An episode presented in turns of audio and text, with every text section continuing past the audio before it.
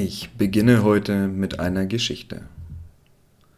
Ich habe dir bereits erzählt, dass ich immer brüderlich dachte und deswegen oft von Menschen, die dieses Bruder-Schwester-Gerede zur Manipulation nutzen, es sehr leicht hatten, mich auszunutzen oder zu verarschen.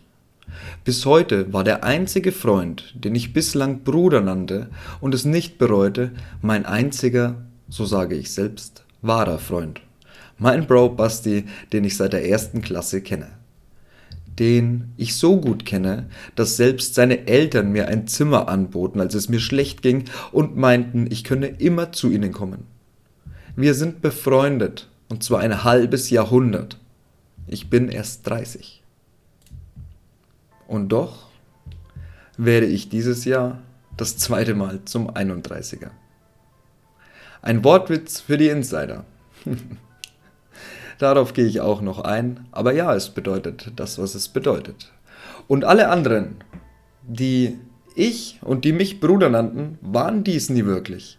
Die meisten von ihnen hatten nicht eine Minute vor, sich brüderlich zu verhalten, und die, die es taten, hat es Crystal mit der Zeit kaputt gemacht. Auch sie wurden falsch, logen, betrogen und täuschten. Ich hatte nie eine Freundin, die mir treu war. Ich weiß also, wie es sich anfühlt, wenn niemand für einen da ist, von dem man es erwartet hätte. Wie es ist, von denjenigen im Stich gelassen zu werden, denen man sein Herz geschenkt hat. Und ich weiß auch, wie es ist, selbst für andere da zu sein, obwohl niemand für mich da ist.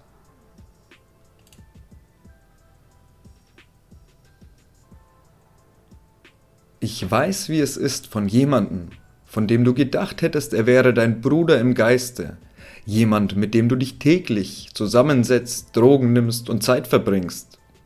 Korrekte, spaßige, gute Zeit im Grunde, ja, tatsächlich gute Zeit.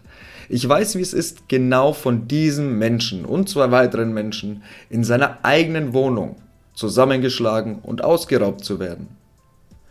Ich habe die dunklen Seiten dieses Lebens gesehen.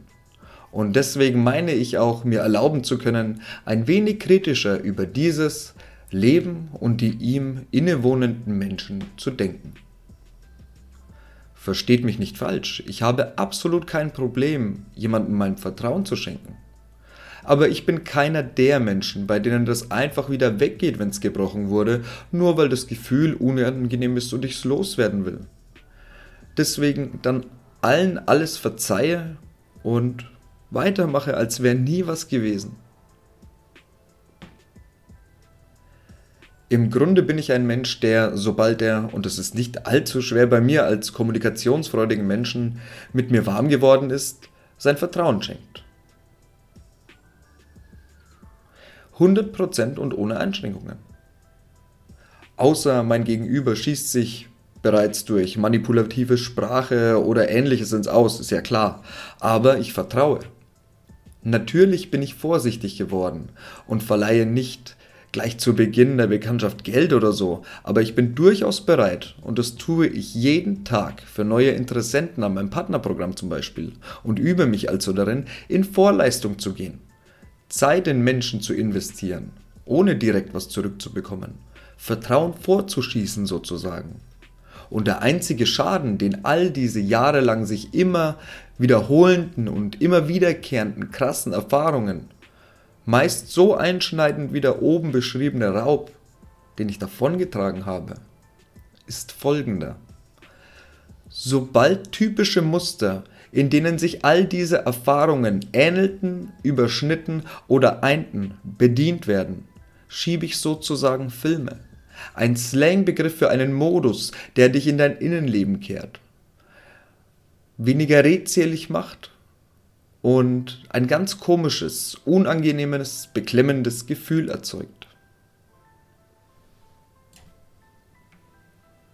Worauf will ich hinaus? Meist ist es ein Fluch, denn es ist etwas Unsteuerbares und Intuitives. Und sobald mich jemand aus dem kleinsten Grund heraus täuschen möchte, mich anlügt oder mir etwas verschweigt, kommt manchmal dieses Gefühl.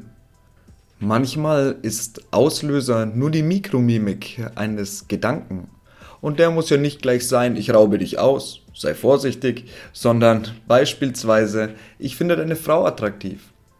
Was ja total legitim ist und die damit verbundene unterbewusste Scham beim Augenkontakt löst in mir dann eben genau dieses Gefühl aus.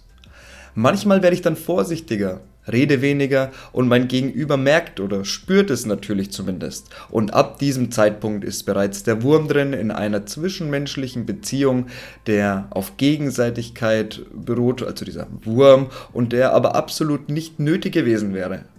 Nur weil sich jemand für einen Gedanken schämt oder der wegsieht, weil ich nicht merke, dass ich beispielsweise einen Ketchupfleck im Gesicht habe er es mir aber nicht sagen möchte, einfach weil es ihm unangenehm ist vielleicht, sind ja lange noch kein Grund, die Qualität des Menschen oder den Kontakt in Frage zu stellen. Doch meist tue ich das dann, sobald dieses Gefühl aufploppt, im Grunde, weil es einfach mich auch oft vor Sachen gerettet hat, logischerweise. Und bei jenen Menschen, bei denen dieses Gefühl von Anfang an da war, dieses Vertraue ihm nicht, irgendwas ist da, und ich mich entschlossen habe, weil ich es mir eigentlich meist gar nicht erklären konnte, ich hatte ja damals nicht das Fachwissen über Psychologie wie heute, also habe ich mich oft entschlossen, ihnen dennoch zu vertrauen oder mich zumindest ebenso zu verhalten, weil ich es nicht verstanden habe, was da in mir vorging, als täte ich es und das waren genau jene, die mich dann wieder abziehen und über den Tisch ziehen konnten, trotz aller Lehren und Erfahrungen aus immer mehr werdenden, enttäuschenden, frustrierenden Vertrauensvorschüssen, die ich gab. Ich war zehn Jahre in der Drogenszene aktiv und du hast in den vergangenen Folgen nur ein paar Stories aus meinem glorreichen Werdegang erzählt bekommen. Die meisten Menschen schreiben über eine Erfahrung dieser Intensität ein Buch oder erleiden irreversible psychische Schäden. Ich hätte noch mehr und noch mehr solche Geschichten. Noch mehr, als ich sie für dich rhetorisch spannend hier zu präsentieren in der Lage wäre. Und weißt du, ich hadere nicht mehr mit meiner Vergangenheit, mit keinem Teil mehr davon. Ich stehe zu allem, was war und ich stehe zu den Folgen. Natürlich hoffe ich, dass dieses zu den Folgen stehen mich nicht irgendwann noch mehr einholt, als es das eh schon getan hat. Aber ob ich genug für meine Sünden gebüßt habe, kann ich selbst nicht beurteilen. Das muss Karma oder Gott oder mein Platz in dieser Welt mir sagen, widerspiegeln. Die Menschen, die mich umgeben. Meine Familie, mein bester Freund und Bekannte. Meine Klienten, aus denen mit der Zeit doch irgendwas wie Freunde geworden sind. Und jene, die diesen Schritt nicht mit mir tun möchten. Aber nicht ich selbst. Ich habe mit der Zeit gelernt, die ersten Schritte zu tun, um das positive Potenzial all dieser auf den ersten Blick rein negativen Erfahrungen zu ziehen. Und dieses Bewusstsein über diese Vergangenheit und ihre möglichen und realen Auswirkungen auf das Hier und Heute ist Teil von allem. Ob ich es will oder nicht. Teil meiner heutigen inneren Konflikte sowie Teil meines Erfolgs, Teil meines Versagens und Teil aller Male, in denen ich die Arschbacken zusammengekniffen habe und Vollgas gegeben habe, Teil meines Egos, dass ich Markenklamotten für Zehntausende Euro kaufte und Teil der Bescheidenheit, dass mir ein Benz als Statussymbol reicht. Es ist Teil davon, eine Mission zu haben und den Menschen zu helfen, Teil vom Antrieb, immer und immer besser werden zu wollen und nach Möglichkeiten zu suchen, noch mehr Menschen helfen zu können und gleichzeitig selbst gut davon leben zu können. Ich fokussiere nur noch das, was mir etwas bringt und ich bin mir bewusst, wo es mir schaden oder im Weg stehen könnte. Das, was ich so erlebt habe. Und es ist aber auch der Grundstein von allem, was du heute von mir siehst. Es ist die Ursache für die Reflexionsfähigkeit, die mich zu immer besseren Entscheidungen bringt, für die täglichen Selbsterkenntnisse und das kritische Hinterfragen meiner eigenen Gedankengänge. Und gerade wenn es schlecht läuft und die meisten Leute keine oder nicht viele Optionen mehr sehen, so sehe ich die Grenzenlosigkeit der Möglichkeiten. Denn egal wie wenige so mag es dir vorkommen, es sind, ihre Anzahl dürfte sich immer noch deutlich von der meiner Möglichkeiten in den Jahren meiner Gefängnisaufenthalte unterscheiden. Oder? Glaub mir, das tun sie. Dort ist nur stumpfsinnige Routine. Sogar wenn dein Partner draußen rumfickt, musst du ruhig bleiben. Ansonsten stecken sie dich halt in den Bunker. Du kannst nichts tun. Ihn oder sie nicht mal fragen, warum.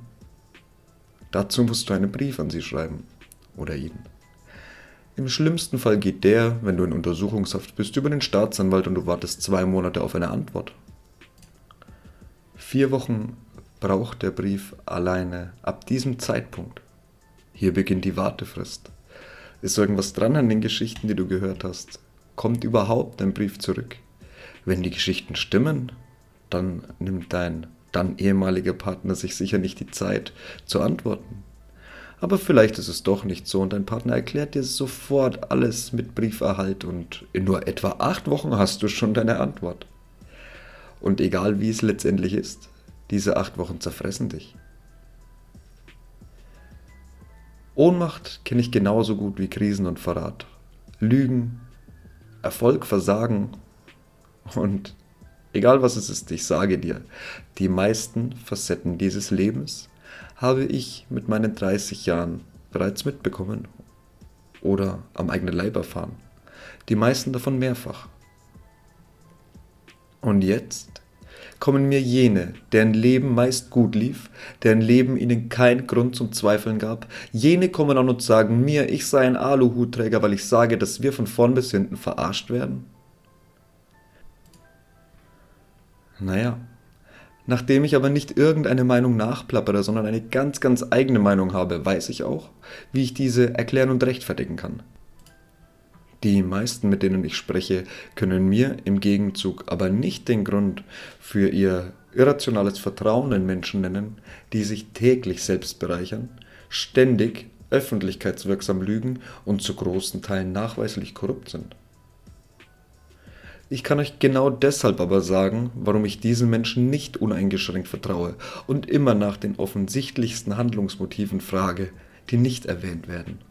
Ich versuche hinter den Ersteindruck zu schauen und das, weswegen mich zuletzt viele angefeindet haben, die radikal gegen Putins Rolle im Ukraine-Krieg sind, war folgendes. Ich habe gesagt, ihr habt nicht alle Infos. Wie könnt ihr euch anmaßen, eine eigene Meinung zu haben, die ihr als die einzig wahre ausgibt vor allem? Ohne alle Fakten zu haben dazu noch. Habt ihr alle Fakten? Nein? dann haben wir doch schon einmal einen Grund für berechtigte Zweifel, oder? Oder nicht?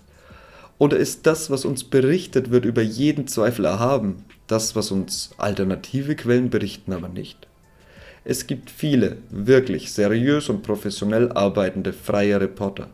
Es gibt nicht nur schwarz oder weiß, es gibt immer was dazwischen. Bei den meisten von euch seit Ausbruch der Corona-Pandemie leider nicht mehr. Nazis, Impfgegner, Verschwörungstheoretiker, Kriegstreiber. Ein sehr bedrückender, meiner persönlichen Meinung nach auch unangebrachter und Minderheiten diskriminierender Jargon einer ganzen Generation, die sich für weltoffen hält. Weltoffen und tolerant.